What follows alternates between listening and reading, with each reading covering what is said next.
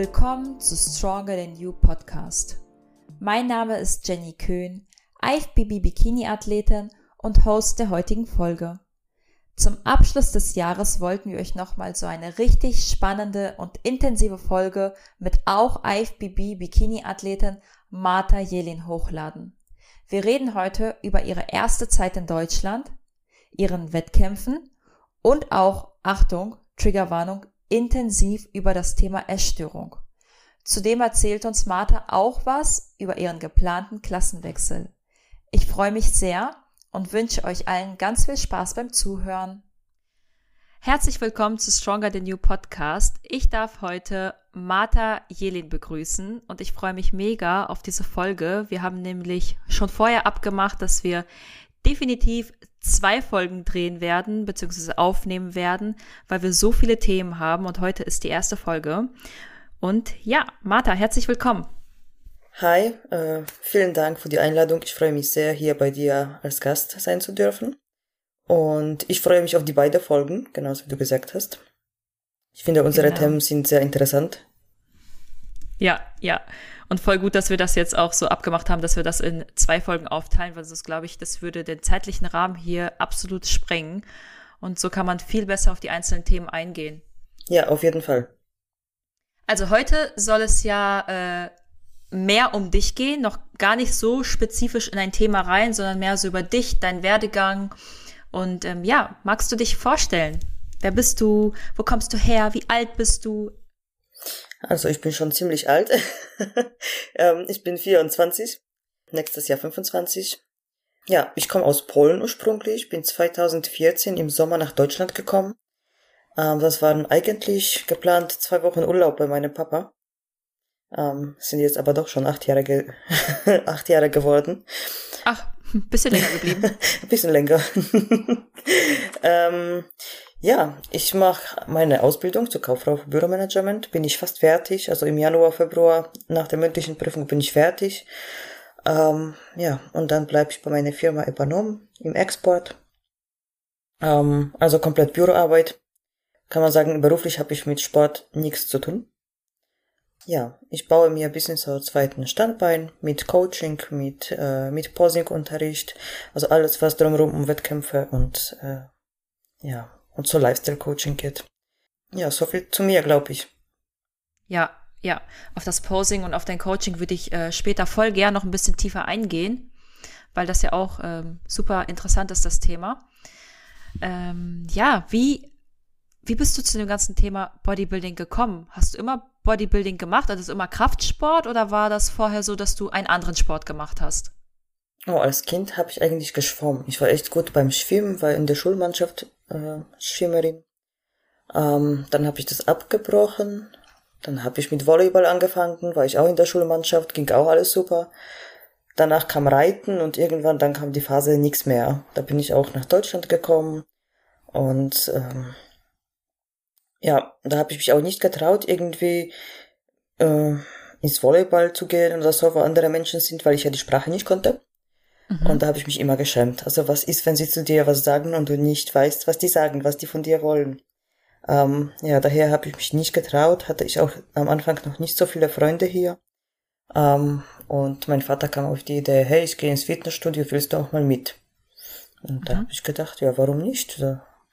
Und dann bin ich äh, am Anfang mit meinem Vater, dann hat er mich eingeschrieben und dann bin ich irgendwie auf einmal täglich in dem Fitnessstudio gewesen. Ähm, dann habe ich mich auch getraut, die Kurse mitzumachen, die da angeboten waren. Und irgendwann war es so, dass ich nach der Schule nach Hause kam, gegessen habe und dann zack ins Fitnessstudio und bis zum Abend im Fitnessstudio gewesen bin. Ja, typisch, ne? Typisch für alle, die so anfangen. Ja. Viel ist viel. Viel hilft viel. Genau. Und da halt hast du irgendwann gemerkt, so, ja, das macht Spaß und dein Körper verändert sich, du gefällst dir immer besser. Ähm, und so ist das, ja, geblieben. Nur irgendwann kommt der Punkt, wo du dir nicht mehr besser gefällst und dann siehst du, oh, hier steht noch bisschen was ab. Dann kam noch die Phase mit Instagram, ja, da siehst du auf Instagram die perfekte Frauen, der flache Bauch, runde Po, die sehen ja wie Models aus. Und dann mhm. schaust du in den Spiegel und siehst du deine Speckrollchen, siehst du, dass wenn du dich hinsetzt, dass dein Bauch sich bisschen einrollt. Und das muss ja. definitiv weg. Das musste weg, ja. ich konnte das nicht mehr ertragen. Ähm, und da kam halt die Phase sehr viel Fitnessstudio, sehr wenig Essen. Ähm, ja, und kann man sagen, also wenn ich heute rückblicke, da merke ich, okay, das war Essstörung. Damals zu dem Zeitpunkt habe ich gedacht, nein, das ist keine Essstörung. Du willst einfach abnehmen und das geht nicht anders. Ähm. Ja, das ist ja auch immer kritisch, ne, mit Instagram. Ich meine, das kennen heutzutage einfach alle. Es ist ja auch ähm, ja, gang und gäbe mittlerweile auch bei Instagram, dass alle äh, mehr äh, Realität auf Instagram zeigen möchten und dann ist es aber tatsächlich gar nicht so. Also alle reden irgendwie darüber, aber im Endeffekt zeigt man sich immer noch nur von der Schokoladenseite. Es ist wirklich nur eine Handvoll Menschen, die wirklich echt sind auf Instagram. Und ähm, ja, wenn man dann gerade erst anfängt mit dem Sport, junge Mädels, die sehen halt diese perfekten Körper, diese perfekten Gesichter, dann noch die Filter, die dazukommen. Und ja, dann entwickelt man auch irgendwie so einen Anspruch an sich selber und dann geht das ganze Spiel los, ne?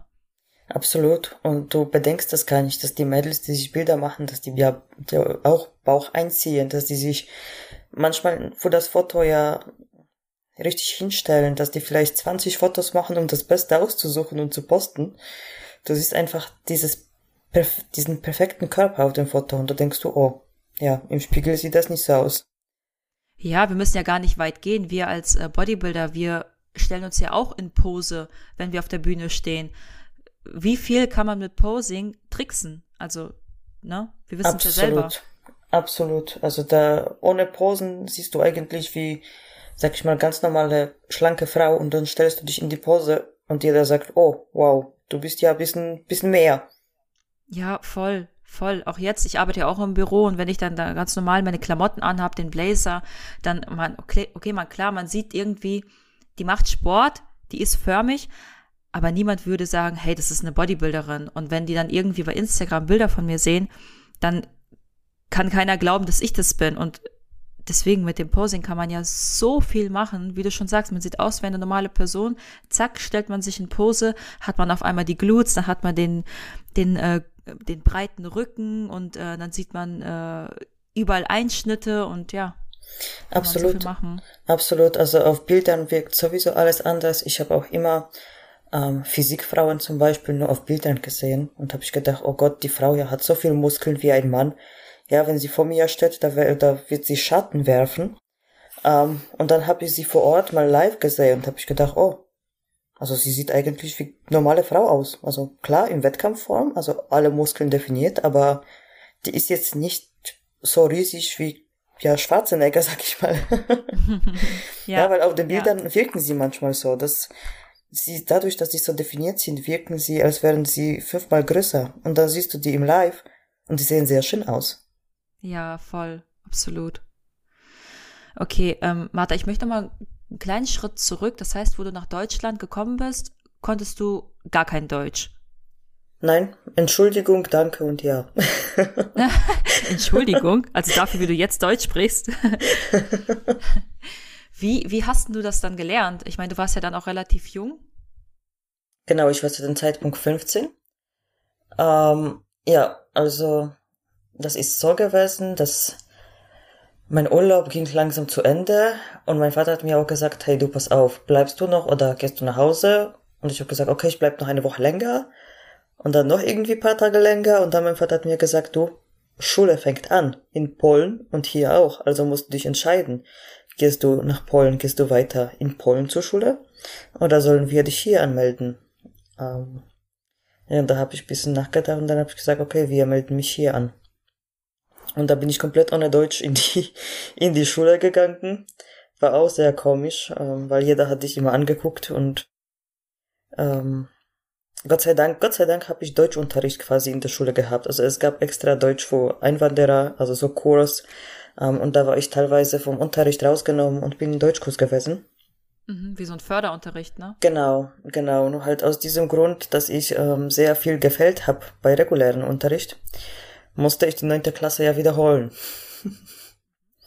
ähm, das war nicht aufgrund schlechten Leistung, sondern aufgrund, hey, Sollstunden sind nicht erfüllt. Ja. ja. Ähm, und dadurch, dass ich quasi ja Deutsch erst gelernt habe, durften sie mir auf dem Zeugnis keine Deutschnote ausstellen. Mhm, okay. Ja, also beziehungsweise durften sie, aber sie zählt nicht, weil aufgrund des äh, Förderungskurs. Ja, und da so habe ich Deutsch gelernt, sag ich mal. Also in der Schu in der Klasse, wenn der Lehrer und die Lehrer haben dich auch gefordert, muss man sagen. Am Anfang, wo du neu warst, am Anfang des Jahres, die haben gemerkt, okay, kein Deutsch, die haben dich in Ruhe gelassen sozusagen. Aber dann mit dem Zeit war auch immer öfter, wenn sie was ja, sag ich mal, abgefragt haben, dass du drangekommen bist. Mhm. Ähm, und dann natürlich die ganze Klasse hat dich angeguckt. Mm, und ja, da hast du dir schon Mühe gegeben, irgendwie äh, ja, die Wörter zusammenzufinden, weil jeder guckt dich an und jeder wartet, okay, kann sie jetzt was sagen oder weiterhin nicht. Mhm, ja, ja, ja. Ja, also das war nicht einfach auf jeden Fall. Also ich freue mich. Nee, ich hatte dann, ich, ich, hatte dann zwei, drei polnische Freundinnen gehabt. Ähm, das war riesige Hilfe. Ähm, die waren auch bei mir in der Klasse und manchmal haben sie mir was übersetzt, aber dann die Lehrer haben nicht erlaubt, dass wir zusammensitzen, weil ich ja lernen soll. Ähm, ja, aber die waren mir eine sehr große Hilfe hier. Ja, das hört sich doch richtig gut an. Ja, ist immer interessant, wie, wie das Menschen machen, die in ein komplett fremdes Land kommen und dann sich ein komplettes Leben hier aufbauen, ne? Ja, und das ist auf jeden Fall nicht einfach. Also das Schlimmste war irgendwie zum Arzt gehen, zum allerersten Mal alleine. Oh. Mhm. Das, das war, ich habe mich da geschämt, dass ich ja kaum was sagen kann. Und ähm, ja, wenn der Arzt dir was gesagt hat, hast du auch nicht ganz gewusst, was er sagt. Ja, eigentlich total unnötig, dass man sich äh, schämt, aber total verständlich auch. Also ich kenne das immer nur von den Stories von meiner Familie. Meine Familie kommt ja aus ähm, Russland und da äh, kriege ich auch immer dann Geschichten erzählt, wie das war, wo die hergekommen sind. Aber ich selber musste das ja nicht durchmachen. Ich bin ja hier geboren. Deswegen finde ich es immer äh, richtig interessant, wenn auch Leute in meinem Alter äh, auch so eine Geschichte hinter sich haben und das dann erzählen, wie war das denn? Weil ich weiß, wie das früher war, aber wie ist es denn jetzt? Das ist ja noch gar nicht so lange her. Ja, also ich muss dir sagen, das kommt immer drauf an, an welche Leute du triffst. Mhm. Ja, ja, absolut. Sag ich mal, manche haben Verständnis und manche versuchen dich unterstützen und die andere lachen dich aus und, sag ich mal, mobben dich schon fast. Ja, mhm. ja. Ja, also das, das ist immer unterschiedlich. Okay. Ja, aber richtig gut, dass du das dann geschafft hast. Du kannst ja auch hier richtig gut Deutsch und hast ähm, auch viel erreicht. Da kommen wir jetzt auch noch dazu. Das heißt, ähm, dein Vater hat dich dann mit ins Fitnessstudio genommen und du hast dann Blut geleckt. Du mhm. hast den Sport für dich dann entdeckt. Das heißt, Schwimmen und alles war dann komplett uninteressant und du bist nur noch ins Gym gerannt. Also Schwimmen war schon lange äh, uninteressant, sag ich mal.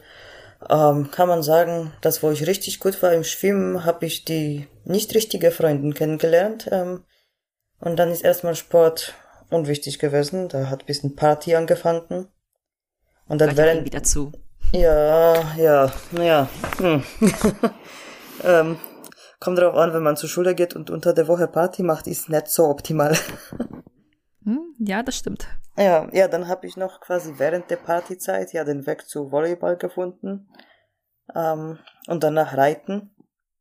Aber wirklich so Party-Lifestyle habe ich dann quasi abgestellt ähm, hier in Deutschland im Fitnessstudio. Mhm. Und wie kam es dann, dass du dann Richtung Wettkampf gegangen bist, Richtung Bodybuilding? Ich bin dann von zu Hause ausgezogen, mit meinem Ex-Freund zusammengezogen und bin hier in Worms ins Fitnessstudio gegangen zum allerersten Mal. Und natürlich auch täglich. Ja. ähm, und dann bin ich angesprochen worden, ähm, von wegen, hey, also von äh, einem Trainer dort im Fitix, ähm, hey, ich sehe dich hier eigentlich täglich, wie du trainierst, hättest du Lust auf eine Bühne zu gehen? Weil ich finde, du hättest Potenzial.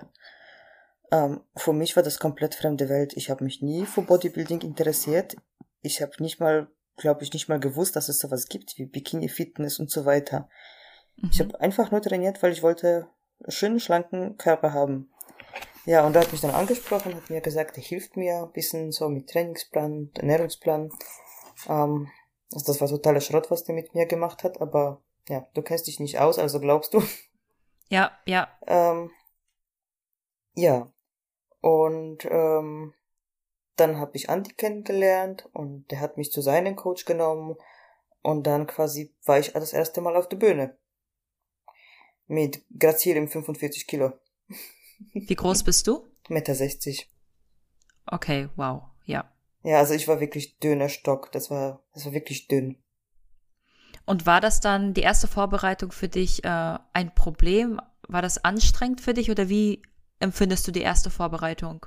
Ähm, dadurch, dass ich quasi zu der ersten Vorbereitung noch in der Essstörung gekommen bin. Also ich hatte wirklich Essstörung. Das war so, wo ich, wo ich noch mit meinem Ex-Freund vermieden habe, ähm, zum Freunden rauszugehen, weil ich Angst hatte, dass da gegessen wird und und was machst du, wenn da gegessen wird? Du willst ja nicht zunehmen und alles. Also das war dieser Stress. Ich habe da auch mhm. kaum was gegessen. Ähm, und in der ersten Vorbereitung, mein Ernährungsplan, auf dem Plan stand mehr Essen als zuvor. Und äh, ich konnte das nicht begreifen. Hey, du sollst jetzt mehr essen, als du bis jetzt gegessen hast, um Fett abzunehmen, um auf der Bühne Muskeln zu zeigen. Und dann habe ich quasi noch weniger gegessen, als auf dem Plan steht. Ah, okay. Ja, und das war total Also du hast dumm. den heimlich? Ja, ja, ich habe das niemandem gesagt, ja. Mhm. Ähm, ja, weil, weil ich, ich fand, das wird nicht funktionieren. Also da, da, war, da war ich so verfangen in meinem Glauben, dass man nicht, also keine Kohlenhydrate und alles, dass Kohlenhydrate böse wären. Das mit Kohlenhydrate kannst du nicht abnehmen. Und da ja, der äh, Klassiker.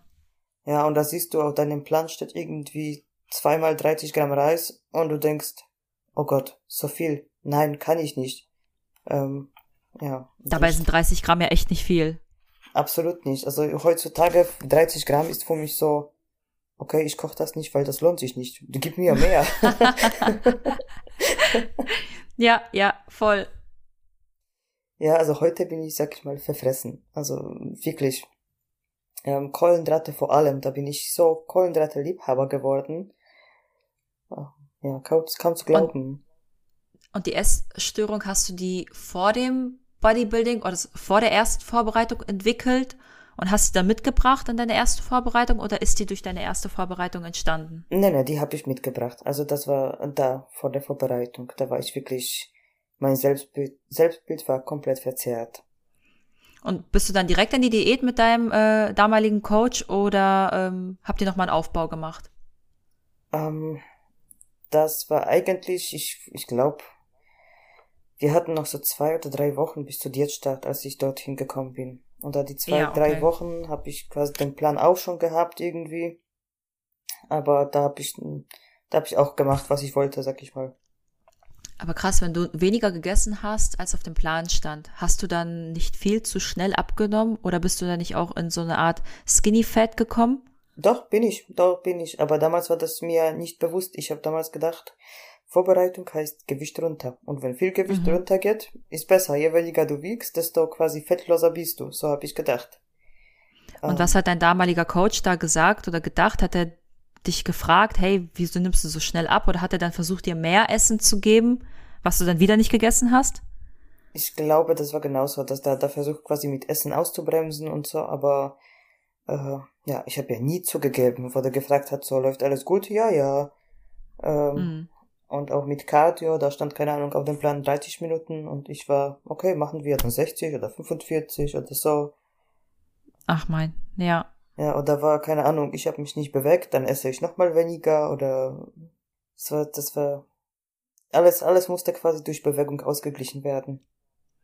Okay, okay. Und warst du dann zufrieden mit dir, wo du auf der Bühne standst? Warst du dann, hattest du das Gefühl, ja, okay, ich habe alles richtig gemacht, ich, ich finde mich schön? Ja, theoretisch schon, weil ich habe zum allerersten Mal in meinem Leben meine Bauchmuskeln richtig gesehen. Ja.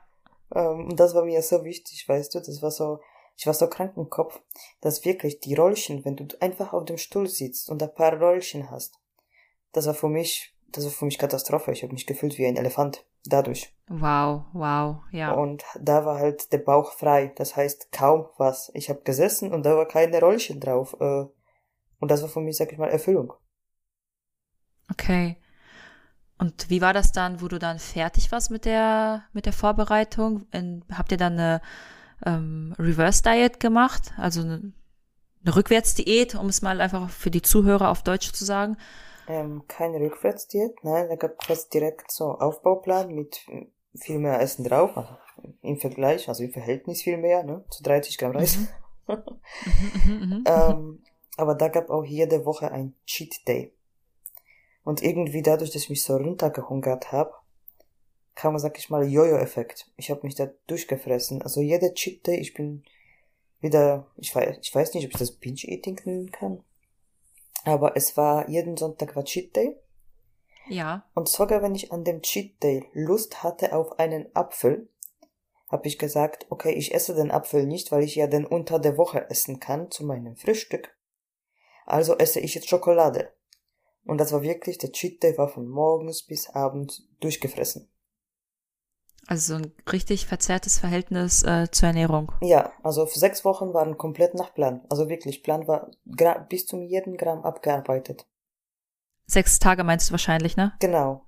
Ja. Und der siebte Tag war einfach, ich, ich war manchmal schon um vier Uhr wach, ähm, einfach weil ich mich so aufs Essen gefreut habe, also auf irgendwelche so Bullshit-Essen. Ich bin um fünf oder so aufgestanden und habe angefangen, Schokolade zu essen. Und eigentlich, ja, war ich ständig am Kauen, bis ich schlafen gegangen bin. Ich konnte manchmal nicht ausschlafen, weil ich das Gefühl hatte, mir läuft alles über, weil ich so voll war. Wahnsinn. Oh ja, also jetzt, jetzt heutzutage, wenn ich daran denke, ist Wahnsinn. Damals war cool. Ja, ja. Und wie war das dann mit der Zunahme? Hast du dann extrem schnell auch zugenommen, wenn du, mhm. weil, wenn du ja einen Tag Cheat Meal, okay, aber ein Cheat Day, pff, da kannst du ja mal ganz schnell das Doppelte und Dreifache von deinem, äh, ja, ja Erhalt, von deinen Erhaltungskalorien essen oder das, was du in der Woche sozusagen zu dir genommen hast. Ich sag dir so, mein Rekord an einem Cheat Day ist, morgens aufzustehen, da was Süßes essen, irgendwelche Plätzchen waren das das so. Dann sind wir zum Asiaten All You Can Eat. Da habe ich mich so voll gefressen, auch mit den ganzen Schokoladenbrunnen und so, dass, dass mein Bauch hat fast explodiert. Ja. Bin ich nach Hause gekommen, habe ich zwei große Milchkartoffeln gegessen, also 300 Gramm. Also eine nach den anderen. Und dann am Abend gab Döner. Das hat alles in dir reingepasst. Ja. ähm, und die und die andere äh, Cheat Days Sachen nicht viel äh, ja besser aus. Mhm. Ähm, ja, also so so war das und dann ging die Zunahme sehr schnell. Und dann letzten Endes so der der Coach war der Meinung, man macht keinen Minicut. Also Aufbau ist Aufbau. Du nimmst ja, sag ich mal, Masse zu. Um, ähm, und es gab irgendwann den Punkt, wo ich gesagt habe, ich kann mich wieder nicht anschauen. Ich fühle mich fett, ich fühle mich unattraktiv, ich fühle mich schlecht. Ich habe geweint, ich wollte im Sommer nicht ans See gehen, weil ich mich, sag ich mal, geschämt habe von meinem Körper. Aber musste quasi durchziehen bis zum geplanten Start der nächsten Diät. Ja. Ähm, Wie lange habt ihr da angepeilt? Ähm, also ich habe immer quasi ein Jahr gemacht. Also wenn ich im Herbst gestartet bin, da bin ich quasi wieder nächstes Jahr im Herbst gestartet. Okay, ja. Ähm, ja. Und dann quasi davon habe ich, also ich habe jedes Jahr gelernt, ja. Von der ersten Diät habe ich gelernt, okay, bescheiße deinen Trainer nicht, weil letzten Endes bescheißt du dich selbst.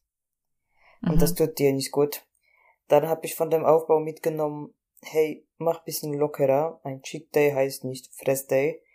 Ähm, und quasi, ja, später bei dem Aufbau bin ich nicht mehr so äh, auseinandergegangen. Also da habe ich mich schon ein bisschen gezügelt.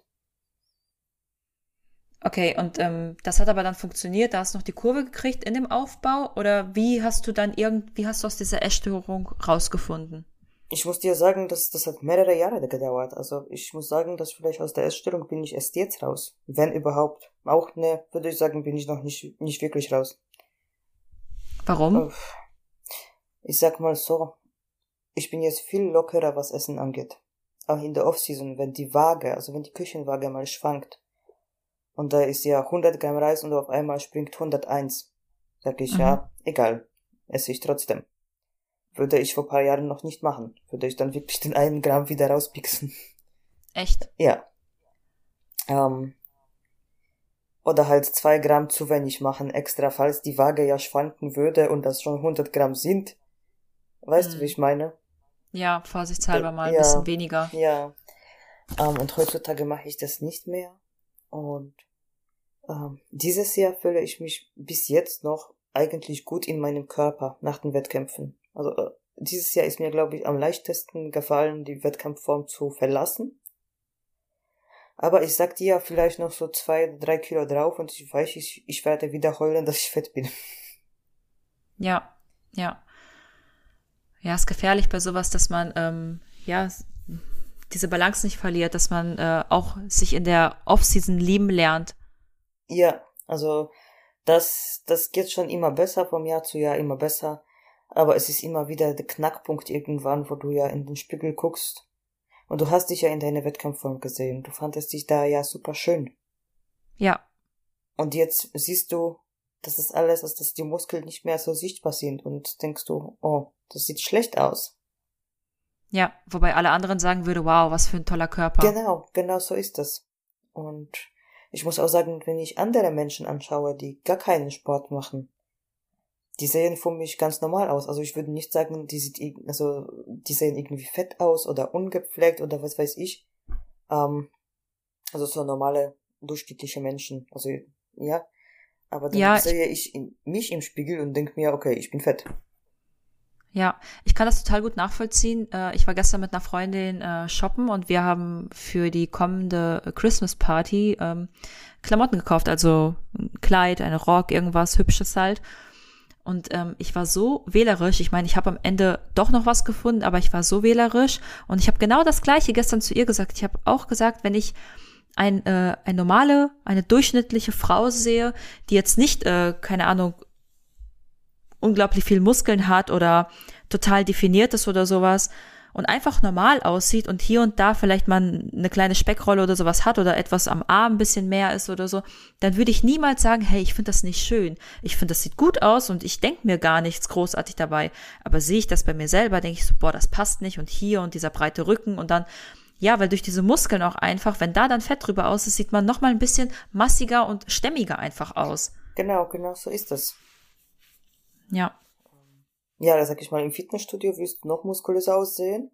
Aber dann hast du einen Abend, wo du dich ja, sag ich mal, sehr schön in ein Kleid anziehen möchtest, möchtest du wirklich so super sexy wirken und dann guckst du, oh, hier fällt der Latte raus und alles und dann bist du wieder unzufrieden.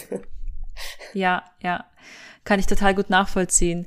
Da muss man immer so ein bisschen den Spagat auch hinbekommen, ne, in unserem Sport. Genau, da musst du wirklich schon gucken, dass vielleicht die Kleider, die dir gefallen, dir nicht unbedingt passen. Martha, bist du dann die ganze Zeit bei dem gleichen Coach geblieben oder hast du dann ähm, selber weitergemacht? Weil du hast jetzt gesagt, du bist von Jahr zu Jahr jetzt lockerer zum Essen geworden. Das heißt, ich verstehe das jetzt so, dass du auch gar nicht die Hilfe geholt hast, sondern dass du jetzt wirklich auch alleine ähm, aus der Essstörung Schritt für Schritt rausgekommen bist. Ähm, also ich bin dann 2021 zum Bernhard Schuber gewechselt. Mhm. Und da bin ich sehr glücklich geworden.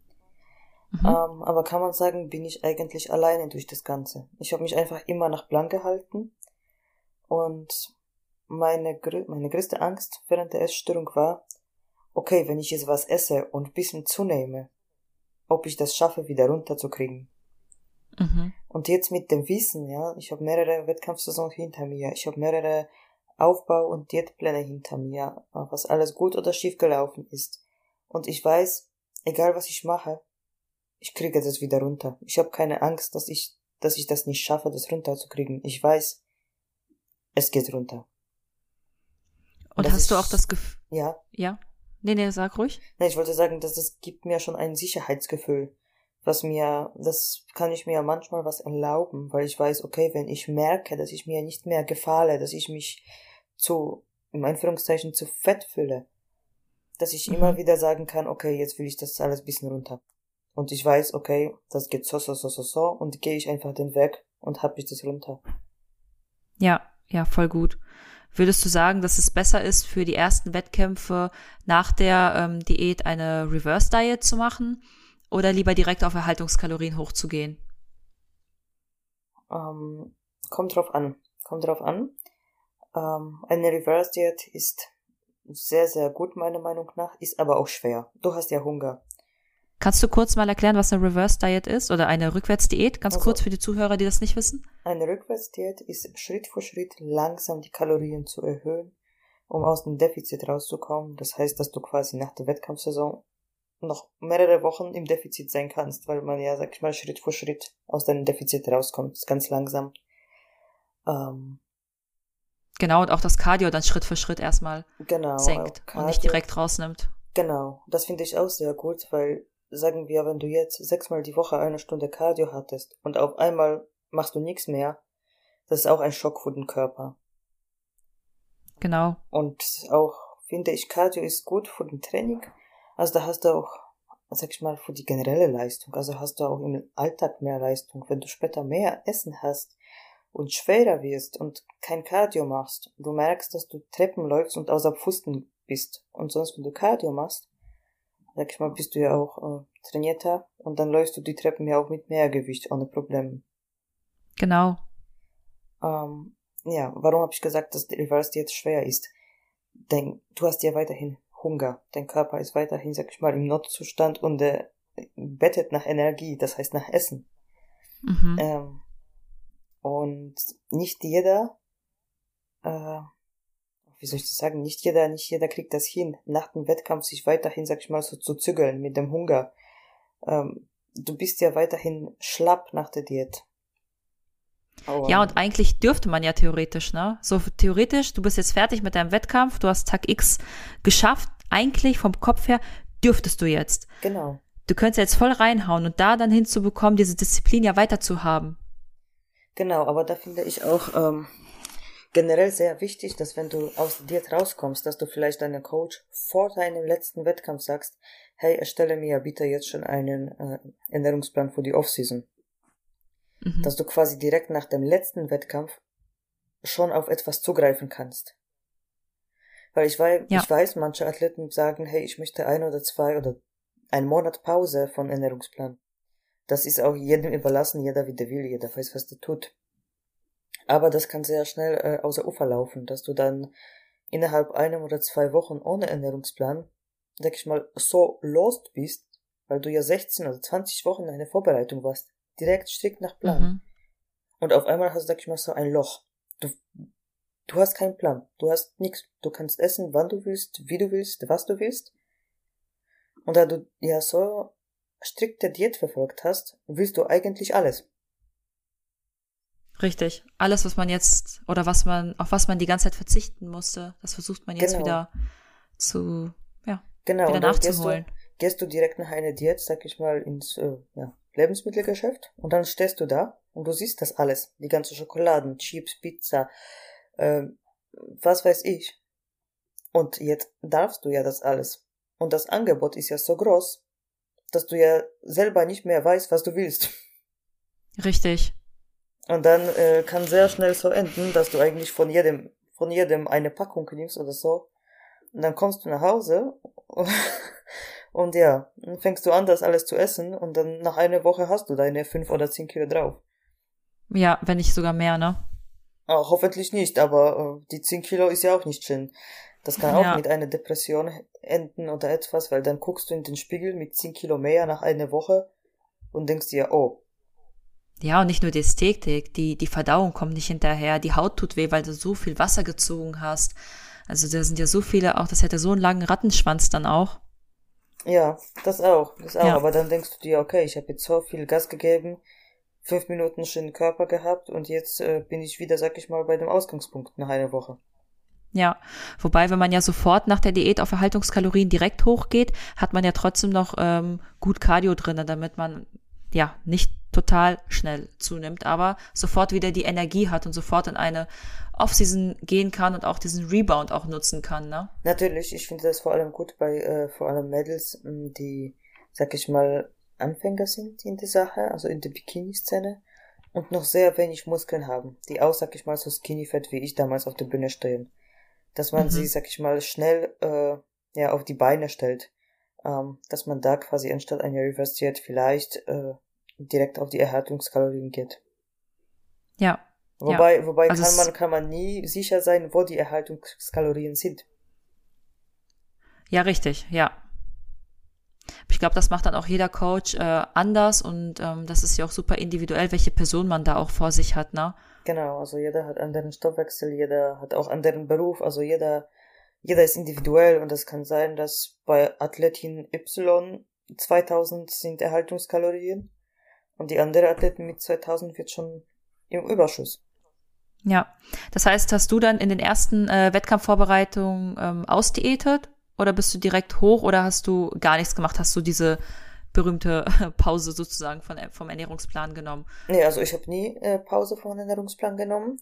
Ich habe immer direkt nach den Wettkämpfen meine Achso, ne, nach dem ersten Wettkampf hat der Coach selber gesagt, dass ich so dünn bin, ich soll erstmal eine Woche essen, was ich will, Hauptsache viel. Und da war ja das, da war ja das mit diesen krassen Ja, Cheat Days ja, dann, ne? ja. Ja. Mhm. Aber ich glaube, diesen Fehler machen so gut wie alle, also ich äh, zähle mich da dazu, dass man nach den ersten Wettkämpfen einfach nur Hunger hat. Also so, so Hunger nach allem und so richtig wie so ein schwarzes Loch ist einfach der Magen. Also man hat gar kein Sättigungsgefühl mehr. Man möchte alles nachholen. Man sagt zu keinem Abendessen mit keinen Freunden mehr Nein und man läuft eigentlich so lachend in diese laufende Kreissäge und ähm, ja, Ich würde mich freuen, aber damals, dadurch, dass ich die Essstörung hatte, ich habe mich sehr gewehrt. Also ich wollte das nicht. ja, okay. Ähm, aber da war ich quasi gezwungen. Sag ich mal, ess einfach, ess, weil du, ja, 45 Kilo, richtig dünn, knochig. Ähm, ja, und habe ich das gemacht. Und dann habe ich aber auch sehr schnell im Spiegel gesehen, äh, okay, ja, vom Wettkampf Ja. ist nichts mehr. Das heißt, du hast dich erstmal gewehrt und irgendwann hattest du aber auch selber Ja, schon ähm, ja. Spaß an diesen Cheat Days, Oh ne? ja. dass du es dann auch übertrieben hast. Oh ja. Also Ja, quasi vom aber- Hass äh, zu Liebe geworden, ja. Ja, zur unkontrollierten Liebe. So. Aber voll gut, dass du da auch rausgefunden hast. Und ich, ähm, das heißt ja nicht, dass es bei jedem so ist, dass jeder irgendwie von Wettkampf zu Wettkampf da disziplinierter und besser wird und auch erfahrener und ähm, ja, das auch äh, lernt, nicht mehr zu machen. Das heißt, würdest du empfehlen, dass das dass man sich da direkt Hilfe sucht, wenn man merkt, okay, irgendwas stimmt mit meiner, mit, mit meinem Verhältnis zur Ernährung nicht? Also ich würde auf jeden Fall, äh, klar, Wettkämpfe dann einen Coach suchen, der gut ist. Und dann Mhm. immer ehrlich mit dem Coach sein. Wenn du merkst, äh, es läuft etwas aus dem Ruder, mit dem Coach sprechen. Ja, Ähm, sagen, hey, das läuft bei mir so und so. Ähm, findest du, ist es noch gesund oder okay oder nicht? Ähm, Ja. Und da ist auch wichtig, dass der Coach dann auch ehrlich ist und sagt, dass wenn er der Meinung ist, dass du eine Essstörung hast, dass er dich auch zu jemand Professionellen schickt, der dir da auch helfen kann. Das bedeutet ja nicht, dass du ähm, ja das Coaching beenden musst oder eine Wettkampfvorbereitung beenden musst, je nachdem natürlich, wie stark diese Essstörung ausgeprägt ist. Aber ähm, auf jeden Fall in Verbindung mit ähm, ja, professioneller Hilfe dann auch. Auf jeden Fall. Also sonst, sonst bringt das nichts auf Dauer, sonst wirst du auf Dauer unglücklich und gesund ist es auch nicht. Genau. Ja. Ja. Genau. Also für alle, die zuhören, das ist äh, nicht bei jedem so, dass man von Wettkampf zu Wettkampf äh, lernt, mit dieser Essstörung umzugehen, sondern es ist auch sehr wichtig, dass man sich direkt Hilfe holt, sonst ist das halt ein sehr langer Leidensweg und nicht immer schafft man es dann daraus. Auf jeden Fall. Und man kann auch Freunde und Familie verlieren oder mit sich selber auch unzufrieden sein, sich selbst hassen. Weil man ja entweder quasi, ähm, ja, vor allem wenn man in Binge-Eating fällt, dass man, sag ich mal, sich voll frisst, dann irgendwann fängt man an, sich selber zu hassen dafür, dass man, sag ich mal, nachgelassen hat und sich vollgefressen hat. Ja. Wie, wie viele Wettkampf, wie viele Wettkämpfe hast du gemacht? Wie deine, wie vielte Saison war das jetzt? Vielleicht kannst du mal so ein bisschen über deine Wettkämpfe äh, erzählen, wie du hast ja jetzt vor kurzem auch erstmal Wettkämpfe gehabt. Genau, also das war jetzt meine, also 2018, 19, 20, 21, 20, das war meine fünfte Saison dieses Jahr. Mhm. Ähm, und dieses Jahr habe ich eigentlich fast ganzes Jahr durchgestartet. Ich habe Frühjahr mitgemacht, ich habe Sommer mitgemacht, ich habe auch Herbst mitgemacht.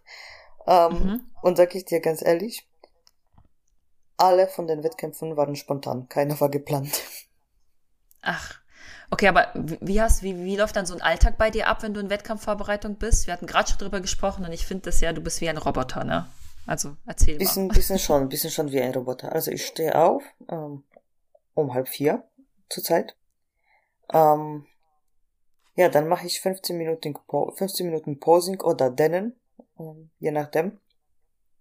Ja, dann halt frühstücke ich und dann gehe ich ins Fitnessstudio, mache ich Training. Nach dem Training geht's auf die Arbeit. Und halt nach der Arbeit geht nach Hause, äh, bisschen kochen, bisschen Haushalt. Ähm, ich mache ja auch Sprachkurse, also Sprachkurse. Manchmal habe ich auch Posingstunden, dann Posingstunden. Äh, wenn dann noch äh, irgendwas von Formchecks zu bearbeiten ist, dann bearbeite ich Formchecks. Ähm, ja, und dann halt manchmal ein bisschen Fernsehen und ab ins Bett.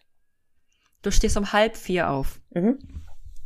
Das heißt, um wie viel Uhr bist du im Fitnessstudio? Um fünf. Um Ko- fünf. Und ja, Viertel vor fünf. Ach so, na dann.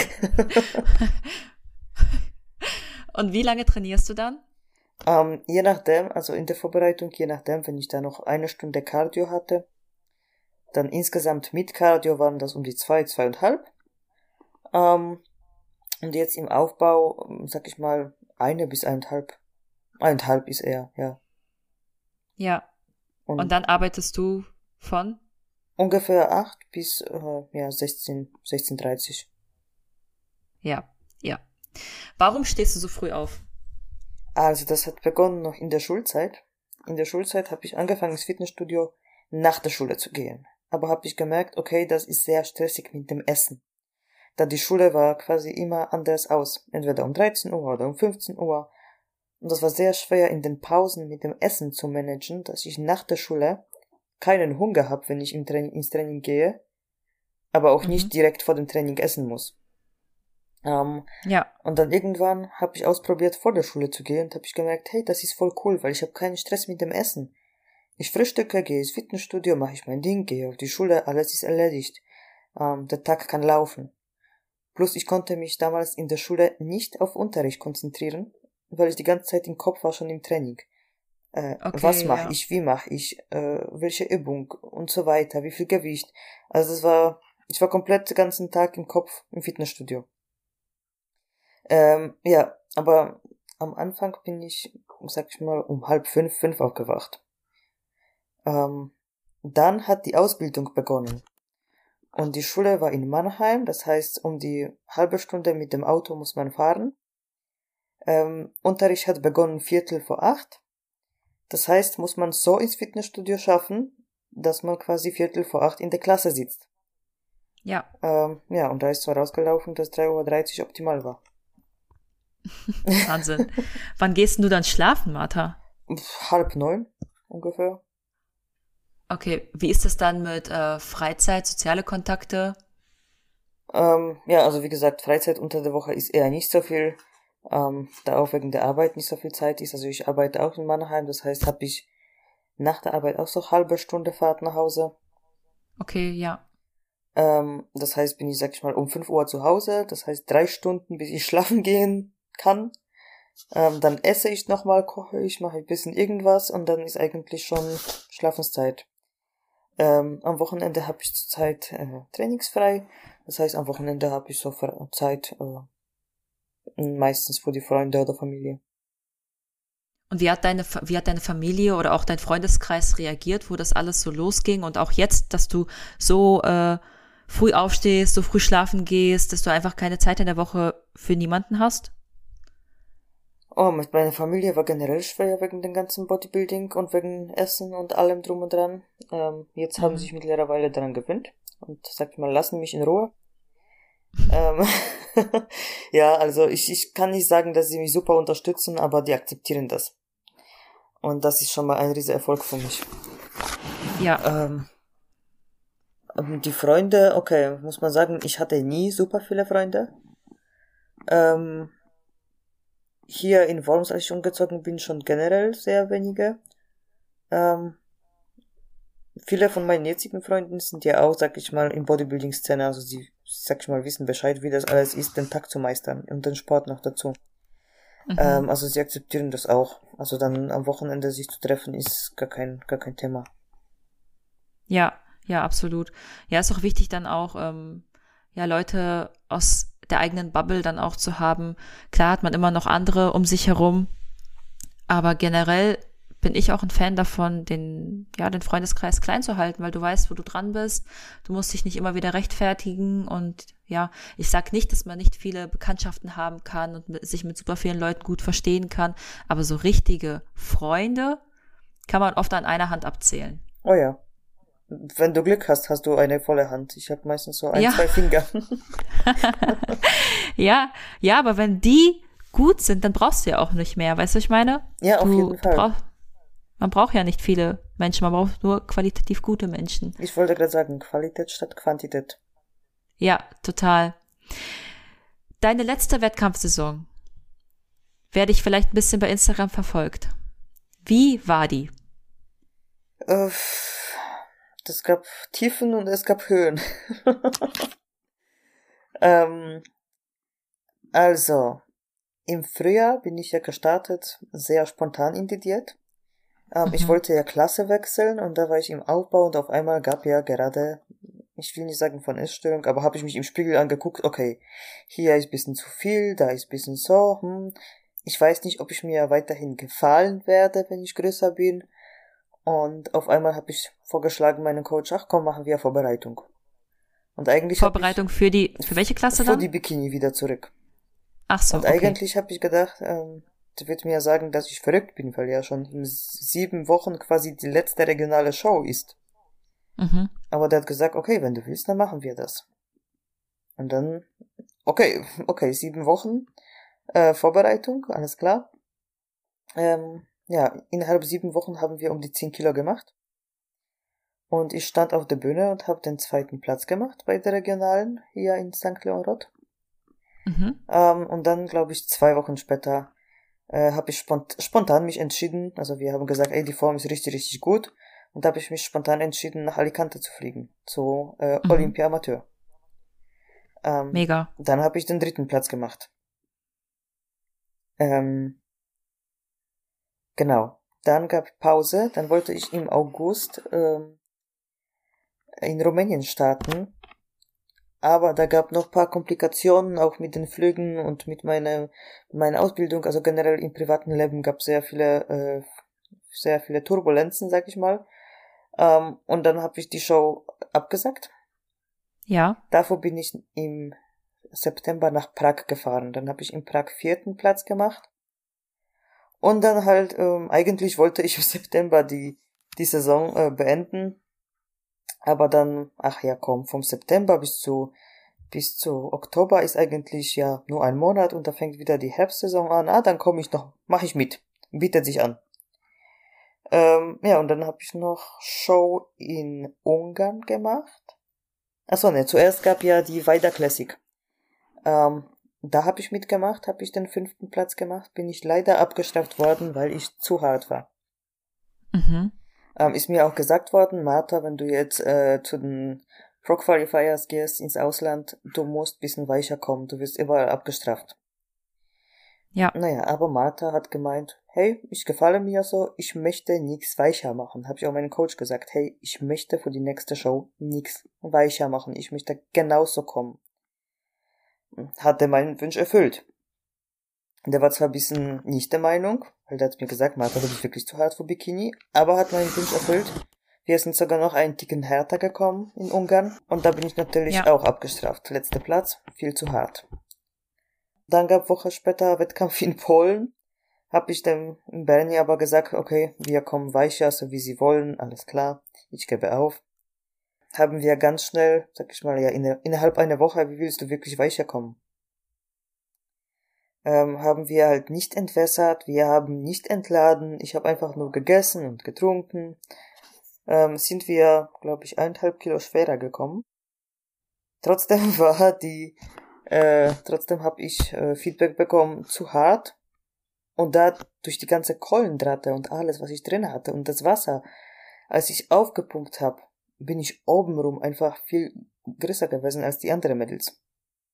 Ja, okay. Mhm. Ähm, da ich ja obenrum sowieso sehr ausladend bin. Und danach aufpumpen war das, ja, noch größer. Ähm, und dann letzte Show war in Frankfurt. Und in Frankfurt sind wir wieder noch ein Kilo schwerer gekommen. Aber da habe ich nicht aufgepumpt. Ich bin einfach so, wie ich hinter der Bühne gesessen habe, habe ich meine Schuhe angezogen und bin ich auf die Bühne. Ähm, und da habe ich den zweiten Platz gemacht. Ach ja. Das heißt, du hast ja gerade schon mal angeschnitten, du hast äh, schon mal mit dem Gedanken gespielt, die Klasse zu wechseln, bist aber dann doch wieder zurück zu Bikini gegangen. Genau, weil so wie wir gesprochen haben, du fühlst dich im Fitnessstudio dann richtig cool und denkst dir, wow, da könnte noch mehr drauf. Und dann ziehst du einen schönen Kleid an und siehst du, wie der Latt einfach da rausfällt wie die runde Schulterköpfe da aussehen und denkst dir, oh, okay, ist das das, was ich will? Und dann kam die Panik. Und dann habe ich gesagt, ich will zu, wieder runter zu Bikini. Ja, da kam dann wieder die Essstörung wahrscheinlich durch, die gesagt hat, nee, das ist zu viel. Ja, es kam, es kam generell, also das war generell eine komische Phase. Ich habe mich wirklich gefühlt so, ja, im Fitnessstudio war ich wirklich stolz auf meine Leistung, darauf, wie ich aussehe, aber wie gesagt, dann so, ja, so richtig, richtig sexy Klamotten oder so, hab ich, fand mich wieder ein bisschen unweiblich da drin, sag ich mal, für mich. Ähm, aber dann hab ich gemerkt, okay, Martha, du hast zu dem Zeitpunkt einfach komplett falsch gesehen, was weiblich ist und was nicht. Mhm. Weißt du, ich hatte Das Angst, heißt jetzt, ja? ja, Also ich jetzt finde ich, du bist weiblich, wenn du dich weiblich fühlst und wenn du zufrieden mit dir bist, wenn du selbstbewusster bist. Das ist weiblich. Und nicht Ja, das, finde ich richtig. nicht das, wie rund deine Schulter sind oder ob dein Latz bisschen breiter ist als von den anderen. Ja, ich finde das ein richtig schöner Gedanke, weil du musst mit dir selbst zufrieden sein. Wenn du dich gut fühlst, dann bist du so weiblich, wie du gerade bist. Ja, die Muskeln machen dich nicht äh, männlich. Genau, genau, aber zu dem Zeitpunkt war das, ja, wieder falsches Gedanke von mir. Mhm. Und jetzt, jetzt denkst du anders, weil du hast ja letztes Mal schon mal gepostet. Das heißt, das ist, das ist ja auch kein Geheimnis, dass du mit dem Gedanken spielst oder du hast ja auch ganz klar geschrieben, du verabschiedest dich jetzt von der Bikini-Klasse. Genau.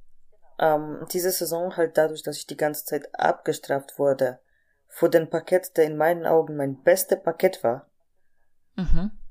habe ich gemerkt, okay, das passt nicht mehr in die Bikini-Klasse. Also entweder, ja, ich musste quasi schon Reverse-Diät machen, um in Polen und in Frankfurt irgendwie mit den Mädels mithalten zu können.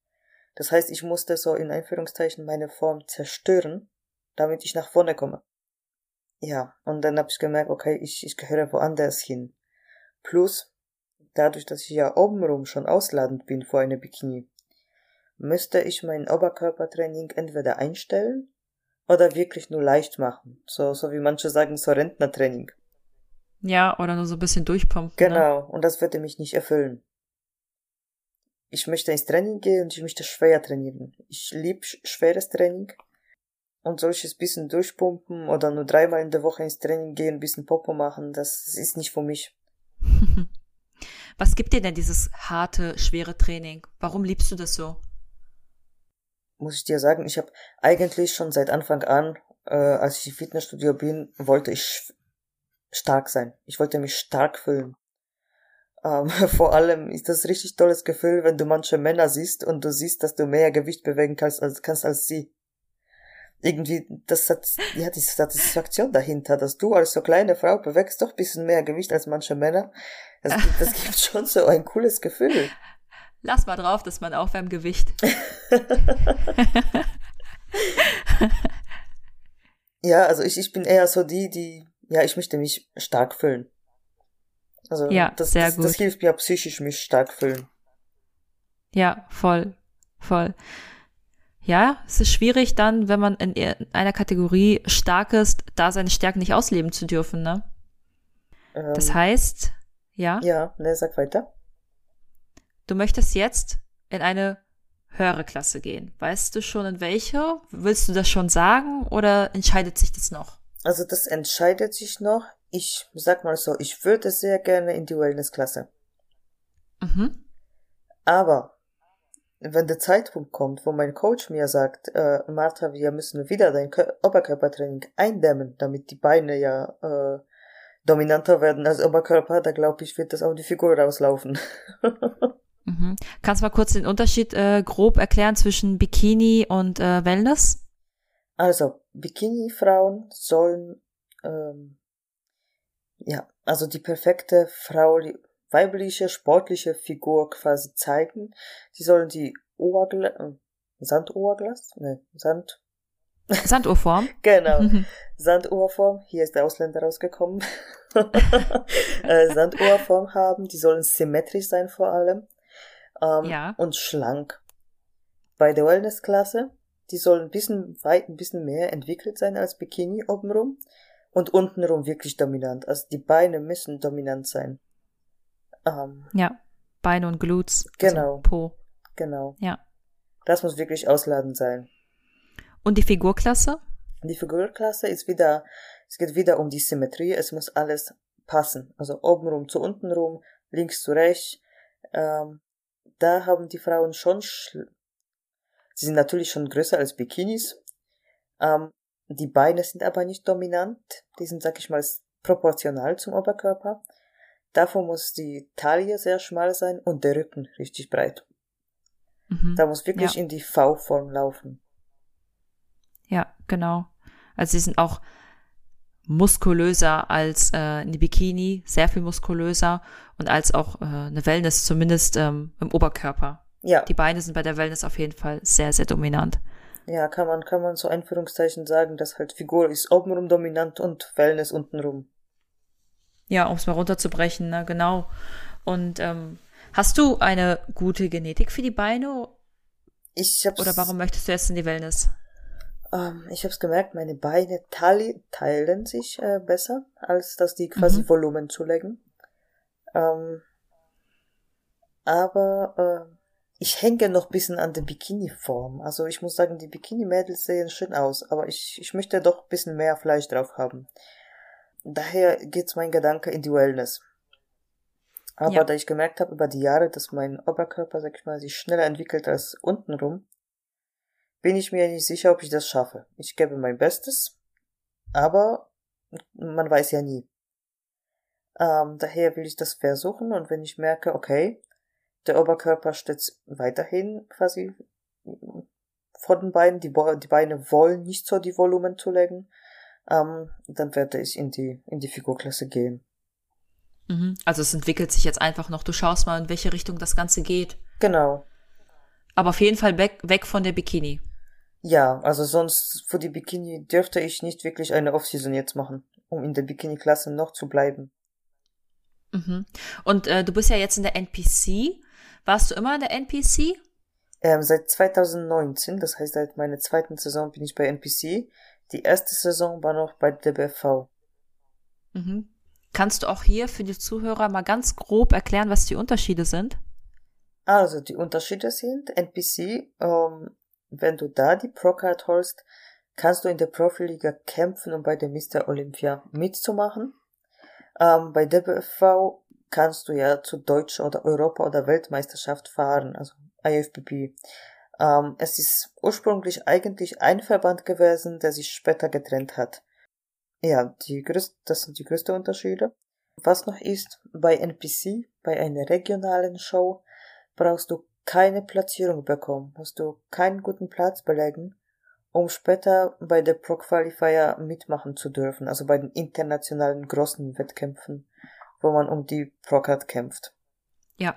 Bei der BFV dafür, wenn du äh, zu der deutschen Meisterschaft fahren möchtest, musst du dich bei der regionalen Show qualifizieren. Das heißt, musst du, glaube ich, ersten oder zweiten Platz belegen in deinem Land. Mhm. Ähm, das ist nächstes Unterschied. Dass bei NPC startest du für kein Studio. Du hast keinen Lizenzgeber. Du startest nur für dich. Du wirst ausgerufen ja. als Jenny oder als Martha. Ähm, bei der BFV startest du für ein Studio. Du hast einen Lizenzgeber. Ähm, du repräsentierst ein Fitnessstudio. Das heißt zum Beispiel wird Martha aus Fitix ausgerufen. mhm. ja, ähm, ja. Genau, das sind die größten Unterschiede. Ähm, und bei DBFV musst du dich, sag ich mal, qualifizieren auch für die Europameisterschaften ähm, und für die Weltmeisterschaften. Also da musst du immer dich qualifizieren, was da bei NPC nicht der Fall ist. Ja, also es baut alles so aufeinander auf und bei der NPC machst du einen regionalen Wettkampf mit, um dich sozusagen zu qualifizieren, ohne dass du irgendeinen bestimmten Platz erreichen musst, damit du halt einen Pro-Qualifier mitmachen kannst, um die Pro-Card dann zu gewinnen. Genau. Ja. Wie ist es denn vom, vom Look? Man muss sagen, äh, vor allem wenn es um die Bikini-Klasse geht, bei NPCs sind die Medals deutlich äh, härter, das heißt fettloser. Ähm, bei der bei der WFV sind die Frauen schon ein bisschen fülliger als bei NPC. Ähm, Genau, plus äh, Posing ist ganz anders. Bei der BFV ja. haben Bikini-Frauen vier Posen, die sie stellen müssen. Bei der äh, bei NPC sind das nur zwei. Ist das Front Pose und Back Pose. Mhm. Bei der BFV hast du vier Triumphen, das heißt Front Pose, dann Seite, Back Pose und andere Seite. Das würde ich sagen, sind die größten Unterschiede, was Bikini ja. angeht. Ja, und der Look so ein bisschen, also du hast ja auch äh, Unterschiede auch bei den Schuhen und beim Bikini und auch, ähm, Ach ja, ich ja. finde das immer so, ich finde das immer so krass, wenn Bikinis von der DBRV zu NPC wechseln, da hast du am Anfang dann immer diese, diese krassen Locken und dann dieser Pony, der hochgesteckt wird und dieses mehr so Barbie-like. ja Und danach gehst du zu NPC und die meisten haben dann nur die unteren Locken so ein bisschen oder komplett glatt und auch das Make-up sieht einfach komplett anders aus. Und ich finde, NPCs auch geht sehr in das Ganze, ähm, ja, äh, auch äh, sich sexy präsentieren und äh, DBFV ist so ein bisschen mehr dieses Süße. Findest du? Ich finde, der BV ist ein bisschen ganz oft auch so Diva-Look. Ja, Also auch, auch wegen, ja, wegen dem Make-up, wegen der hochgesteckten Haare. Ähm, und natürlich die Frauen möchten sich da auch ähm, ja, sexy präsentieren und das alles sehr oft kommt so diva-mäßig rüber. Ja, Meine Ja, Meinung könnte nach. man noch so ja, könnte man noch so beschreiben. Aber da ist so ein bisschen mehr dieses ähm, Lächle mehr, zeig mir dieses, ach, dieses süße, äh, hübsche und auch, wie du sagst, Diva-like Bikini-Mädel. Und bei der NPCs so ein bisschen so mehr, finde ich, so, ach, hier ist mein Glut, hier sind meine Muskeln, guck her und ach, ich, ich spiele auch so ein bisschen mehr mit dem Blick. Das, das auf jeden Fall, Ja. ja. Bei NPC spielen sie mehr mit dem Blick. Aber muss ich auch dadurch sagen, dass jetzt so viele Athletinnen aus der BFV zu NPC gewechselt haben, ist dieses Unterschied nicht mehr so riesig. Ja, ist krass, ne, wie viele gerade gewechselt haben. Ich krieg auch eins nach dem anderen mit, echt. Ja, also sehr viele, sehr viele, sehr viele Profi-Athletinnen von IFBB wechseln auch. Wo sie, sag ich mal, ihre Ja. Pro-Card, Pro-Card, sag ich mal, abgeben von IFB und bei NPC wieder als Amateur anfangen. Mhm, genau. Ja. Ja, bei der NPC kannst du meiner Meinung nach auch einfach ein bisschen mehr äh, Athletik äh, präsentieren. Wie du auch schon gesagt hast, die Bikinis, die sind muskulöser und härter und in der, in der DBRV, beziehungsweise ist ja eigentlich auch IFBB, aber es ist leichter sozusagen, trainierst du dir so viel an und musst aber dich so runter diäten, dass auch so viel Muskulatur auch weggeht. Das plus ich finde dadurch, dass die Mädels noch nicht so weit mit dem Körperfett runtergehen, also nicht dürfen, weil das nicht gewünscht ist, ähm, können sie auch nicht wirklich die Muskulatur zeigen, was sie haben. Ja, sind einfach noch weich, ne? Genau. Aber das ist ja auch einfach Geschmackssache. Dann ist ja auch schön, dass es verschiedene Verbände gibt. Auf jeden Fall, also wenn man an die Figurfrauen anguckt, wenn du sagst, hey, Bikini ist mir zu wenig, aber NPC-Figur ist mir wiederum zu viel, kannst du ja IFBB-Figur machen. Weil die, finde ich, Mhm. von Körperentwicklung, von der Muskelentwicklung sind sie, sag ich mal, zwischen. Ja, ja. Genau, es ist ja zum einen, wie ich gerade gesagt habe, Geschmackssache, aber auch einfach, in welche Klasse passt man jetzt auch lediglich auch rein, ne? Ja, und auch kommt darauf an, was man möchte, was, was, was man als sein persönliches Ziel hat. Richtig. Weil bei NPC kannst du ja auch zum Beispiel keinen deutschen Meistertitel gewinnen. Ja, Ähm, und wenn du sagst, hey, ich wollte schon immer deutscher Meister werden, dann gehst du zu NRC oder DBFV und wenn du dich bei der regionalen Show qualifizierst, dann gehst du zu der deutschen Meisterschaft und hast du die Chance, deutscher Meister zu werden. ja. Und das große Ziel, mal auf der Olympia zu stehen, das geht nun mal einfach nur, wenn du über die NPC startest. Genau. Also das, das muss immer jeder für sich die Ziele setzen. Was ist mein Ziel? Was möchte ich erreichen? Warum mache ich den Sport? Warum mache ich die Wettkämpfe? Ähm, und auch so, wie du, wie du gesagt hast, wo passt man am besten hin? Genau. Ja, total gut. Und für dich war das jetzt auch ähm, der Wechsel, also ja, du hast ja auch gerade schon gesagt, das Training, du möchtest dein Training nicht runterschrauben, du liebst dieses schwere Training. Wie ist es denn auch mit dem Essen? Du musst ja dann auch mehr essen, wenn du jetzt äh, mehr Muskulatur brauchst. Genau. Wie gehst du damit um? Also, wie gesagt, die Angst kommt bisschen. Die Angst kommt generell, weil das ist ja wieder was Neues. Bei den Bikinis wusste ich, okay, seit 2021 spielst, spielst du vorne mit. Die Brocard fällt wahrscheinlich irgendwann an. Also hat man sich bisschen, bisschen ja sicherer gefühlt, weil du wusstest, okay, ich mache schon seit zwei Jahren vorne mit. Und jetzt fängst du quasi wieder vom Null an.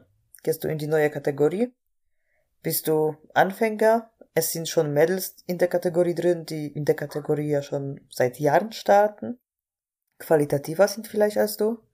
und du fängst wieder von Null an. Aber mit dem Essen auch das Gedanke. Einerseits, als Bikini-Frau isst du ja weniger als äh, die größere Mädels. Was wiederum für mich auch wieder No-Go ist, weil ich jetzt so verfressen bin, dass ich äh, ja Essen ohne ich bin eine Raupe nie mehr satt. je, je mehr auf dem Ernährungsplan steht, desto besser für mich. Ähm, aber wie gesagt, diese Angst kommt auch, dass wenn ich jetzt noch drei, vier Kilo zulege, ähm, ob ich dann nicht anfange, wieder rumzujammern, oh, ich bin fett. Mhm. Das heißt, der Hunger ist da, dir macht es auch Spaß zu essen, da hast du kein Problem mit, aber dann mehr das Äußerliche, was dann entsteht, dass du einfach zu massig wirst, dass du da, ja, dich blockierst. Genau. Da würde ich am besten schon so sagen, hey, komm, machen wir schon Minicut, äh, dass ich wieder so Einschnitte sehe und dann können wir weiter essen. ja. Aber ähm, nein, ich habe gesagt, ich ziehe durch. Ich mache auch Off-Season, solange es nötig ist. Wenn das jetzt, wenn wir sagen, okay, ich brauche zwei Jahre Aufbau, dann werde ich auch zwei Jahre aufbauen. Ich finde, das ist auch gut quasi für mich, für meine Weiterentwicklung, ähm, um mit der Essstörung weiterhin noch besser umgehen zu können. Mhm. Ja. Worauf freust du dich am meisten bei dem Klassenwechsel? Auf die neue Herausforderung. Mhm. Auf die neue Herausforderung und zu sehen, wie ich in der Klasse abschließe. Ja, es ist auf jeden Fall was Neues.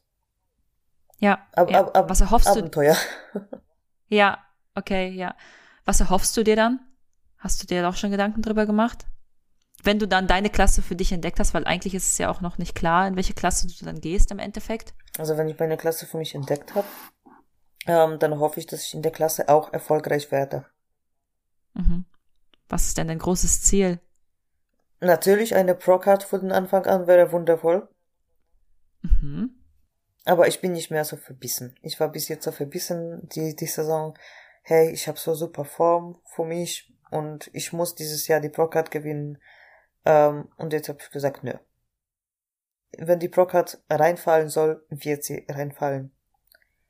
Wenn das für mich nicht bestimmt ist, dann wird das auch nicht passieren, egal wie verbissen ich sein werde. Ja, ja, super. Dass du dir auch selber einfach den Druck daraus nimmst, ne? Ja, das macht irgendwann keinen Sinn, weißt du. Weil letzten Endes machst du dir selber den Druck und niemand anders und, und dann bist du ja auch unglücklich. Ja, ja, dass du einfach irgendwie nie so richtig was auf der Bühne reißen kannst, nie dein Ziel erreichst, weil du dir selber die ganze Zeit Druck machst. Genau. Jetzt habe ich gesagt, ja, ich, ich lebe ja den Sport. Also ich esse nach Plan, ich trainiere jeden Tag. Warum soll ich mir noch jeden Tag den Druck machen, dass, hey, die Procard muss dieses Jahr kommen? Die, ja, die, total wichtig. Die Procard kommt dann, wenn die Zeit dafür ist, wenn ich gut genug dafür bin. Ja, total wichtig. Die Wettkämpfe sind ja auch eigentlich mehr oder weniger nur so die Kirsche auf dem Eis. Wir leben ja den Sport, wir leben die Ernährung. Das ist ja das ganze Thema Bodybuilding. Das ist ja einfach, so leben wir. Es ist ja nicht so, dass wir ins Fitnessstudio gehen, zwei Stündchen trainieren und dann ähm, leben wie wie jeder andere, sondern wir machen das ja 24-7, genau. 365 Tage. Und ähm, dieses, die Wettkämpfe so wie jeder andere, wie ein Fußballspieler sich messen möchte, wie eine Tänzerin sich messen möchte, möchten wir uns auch messen mit anderen und schauen, hey, wo, wo, wo stehen wir? Wie, wie gut sind wir? Wie viel, ne? Wie sehen wir neben anderen aus? Und ähm, wenn man aber nur auf einen Wettkampf hinarbeitet, dann ist es vielleicht auch ähm, das falsche Ziel. Genau. Also ansonsten, wenn ich, sag ich mal, sicher sein wollen würde, dass die Proc jetzt bald kommt, könnte ich ja sagen, hey, ich bleib in der Bikini und ich werde meinen Körper jetzt so umbauen, wie das für die Bikini jetzt halt gewünscht ist. Das heißt, Oberkörper abwerfen, äh, weicher kommen, äh, nicht mehr aufbauen. Aber das, das würde mich beschränken und beschränken möchte ich mich auch nicht. Das heißt, ich gehe wieder ins Unbekannte. Warum soll ich mir wieder so Druck machen?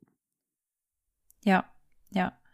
Einfach, sag ich mal. Bleibt auf jeden Fall spannend. Einfach so go with the flow, sag ich mal. ja, absolut.